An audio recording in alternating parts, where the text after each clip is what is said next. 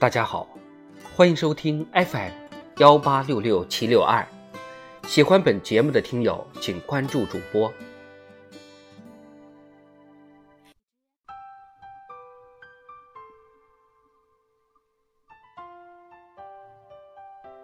纳兰词五，宫墙柳，爱别离。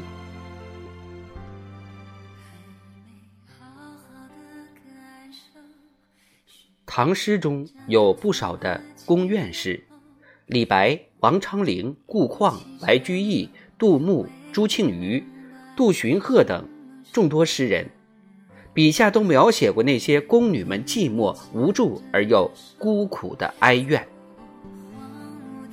寂寞空庭春欲晚，梨花满地不开门。这是唐朝诗人刘方平笔下的名句。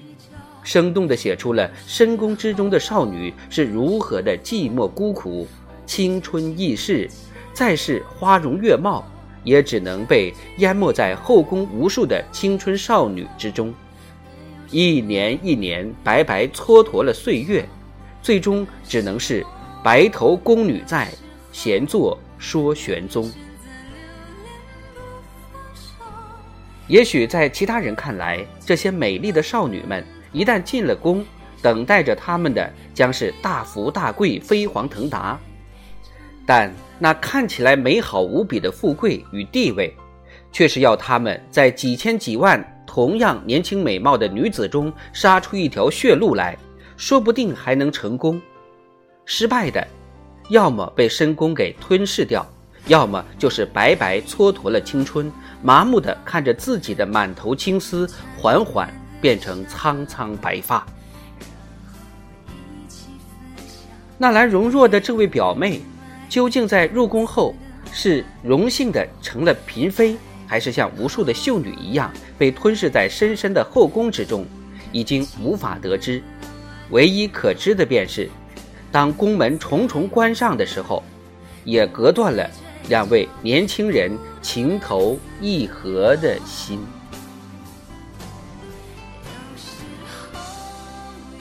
选秀对这位小表妹来说，代表的却是异常残酷的现实，利刃般无情地切断了她与表哥之间那萌动的情弦。一声叹息，是为那从此被宫墙高高圈住不得自由的小表妹，也是为宫墙外明知是空还苦苦守候、抱着一丝遥不可及希望的少年纳兰容若。可以猜想，当与自己情投意合的小表妹被送进皇宫之后，少年纳兰是怎么度过了那段愁思郁结的日子？回想着昔日与小表妹花前月下、情投意合、相谈甚欢的日子，如今屋舍依旧，长廊依旧，甚至院子里的玉兰花树也依旧，但早已物是人非，却仿若远隔天涯。于是，在无数个夜晚，每当纳兰容若思念起那位咫尺天涯的小表妹时，叹息的大概便是两人终究有缘无分，错身而过吧。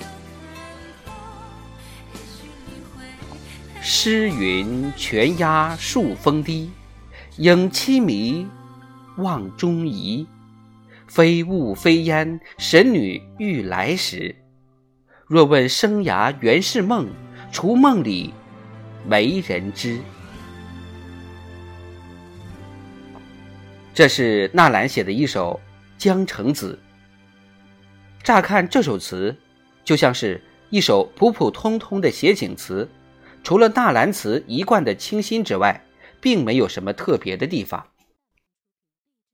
风雨欲来，天上的云也显得厚重湿漉。朝远处起伏的山峦压了下来，那一层又一层的山峰，烟雾缭绕，隐约迷离，仿佛被一层又一层的云雾给包裹住一般。是仙境，是梦境，还是人间？远远望去，竟让人有些不禁怀疑：那到底是不是山峰了？或许是传说中的蓬莱吧？所以山峰间才会有着祥云缭绕。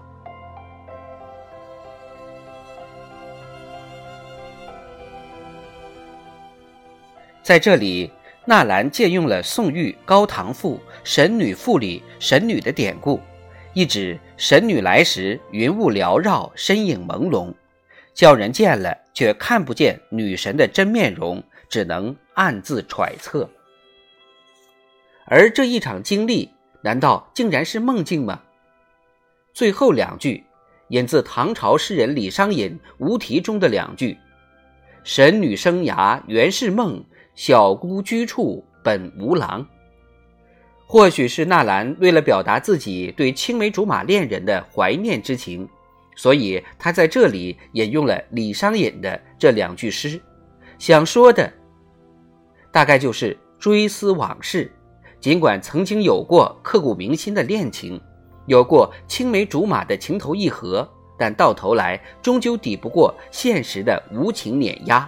那些美好回忆不过是做了一场梦幻而已。有时候，他远远望那巍峨的宫门，宫殿屋顶一层一层逐渐往远处延伸，高低错落。乍一看，何尝不像云雾缭绕的层峦叠嶂？自己心心念想着的小表妹，就在此中云深不知处，竟不知何时才能再见一面。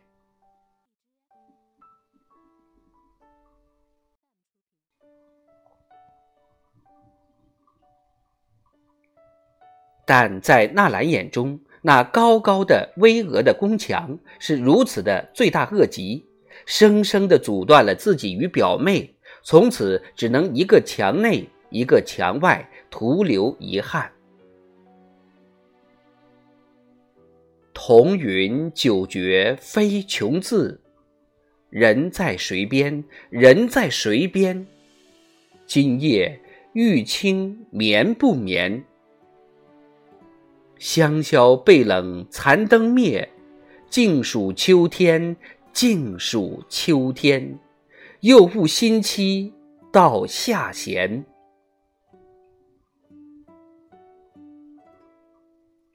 张爱玲曾经这样绝望而且悲凉的说过：“生在这世上，没有一种感情不是千疮百孔的。”那时候，年轻的纳兰容若。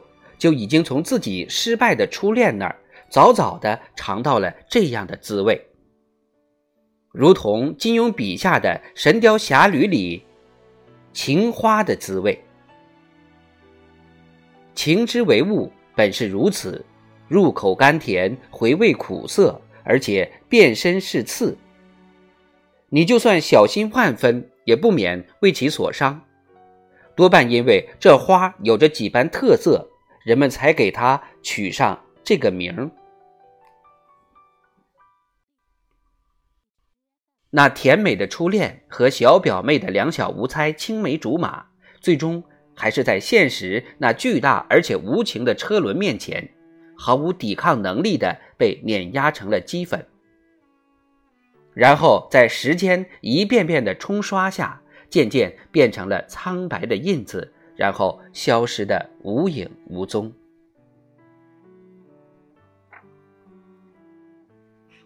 只可惜，这不过是纳兰容若一厢情愿的幻想而已。他一封封写满自己心事的信，最后也只能静静的压在水晶镇纸的下面，永远的无法送出去。彤云九绝非穷字。这便是纳兰容若此刻心境最好的写照吧。《太平广记》中记载过这样的一个故事：唐开成初，进士许禅游河中，忽得大病，不知人事，亲友数人还坐守之，至三日，确然而起，取笔大书于壁，曰：“小入瑶台，露气清。”座中唯有许飞琼，尘心未尽俗缘在，十里山下空月明。书毕复寐，即明日又惊起，取笔改其第二句曰：“天风飞下不须生。”书气兀然如醉，不复寐矣。良久，见言曰：“昨梦到瑶台有仙女三百余人，皆处大屋。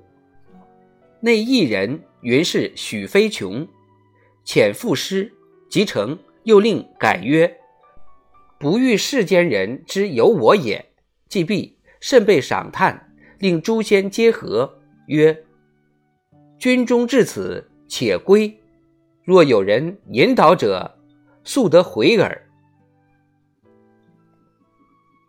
故事讲的是唐朝开成初年，有个叫许禅的进士，在河上游玩的时候，突然得了一场离奇的大病，不省人事，亲友们十分担心，在身边守着。就这样过了三天，在第三天的时候，许禅突然站起身来，在墙壁上飞快地写出来一首诗。小入瑶台露气清，座中唯有许飞琼。晨心未尽俗缘在，十里下山空月明。写完之后，继续倒头昏睡，和之前一样，怎么都叫不醒。众亲友面面相觑，惊愕不已。到了第二天，许禅又突然站起身来，把墙壁上的第二句改成了“天风飞下不须生”。这次倒是没有再度倒头继续昏睡，而是像喝醉了一般，也不算清醒，浑浑噩噩的。过了很久，才渐渐的能够开口说话。亲友们担心的询问，他就说：“我在梦里梦到了瑶池仙台，那里有三百多位美丽的仙女，都住在一间金碧辉煌的大屋子里面，其中一人自称许飞琼。”问我可能赋诗，等诗写好了，他又说不愿意让世人知道我的存在，让我改掉其中的一句。诗改完之后很受赞赏，于是其他的仙女又依韵贺诗。许飞琼就说：“您就到此结束，先回去吧。”自己就像是被人引导着似的，又回到了人间，只是回想之前的一切。不知是真是假，是梦是幻。古代的笔记小说里面，这种遇仙的故事层出不穷，甚至还有仙女与人间的男子结为了夫妻。而许飞琼所代表的仙女形象，从古至今都可以说是男性心目中的梦中情人。所以在这里，纳兰容若用许飞琼的典故来代指自己心爱的恋人，也并不为过。彤云指的是红霞，传说在仙人们居住的地方有着彤云红霞缭绕。这里纳兰容若明显是用来代指皇宫，而玉清应该指的是道中仙人所住的玉清宫，自然也是代指深宫，没什么疑义。一道道高墙，求助了多少花样少女的青春，又断绝了多少像纳兰容若一样还未来得及发芽就被扼杀了的爱情。有时候，我和你之间只有一堵墙的距离，那却是世界上最遥远的距离，永远都无法接近。欲语心情梦已阑。镜中依约见春山，方悔从前真草草，等闲看。环佩只应归月下，电钗何意寄人间？多少低残红蜡泪，几时干？古时候形容女子的美貌，都是一成不变的形容成远山。这个形容实在是好，常说美女是眉目如画，那眼若点漆，一双弯弯的眉毛又何尝不像那青翠的远山呢？第一个把女子的眉毛形容为远山的人是刘歆，他在《西京杂记》中这样描写卓文君：文君姣好，眉色如望远山，脸际常若芙蓉。肌肤柔滑如脂。从此，后来人随之衍生出“眉如远山”“眉若春山”等无数的词语，专为形容女子的眉毛。那第一个被形容为“眉若远山”的卓文君，也算是中国古代鼎鼎大名的奇女子。她慧眼看中司马相如，不惜连夜私奔，两人才貌双全，连私奔这码子事情都能给他们弄成一段佳话，倒也算是奇观了。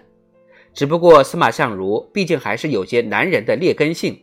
日子一长，也动起了歪脑筋，想纳妾，气得卓文君一怒之下和他摊牌。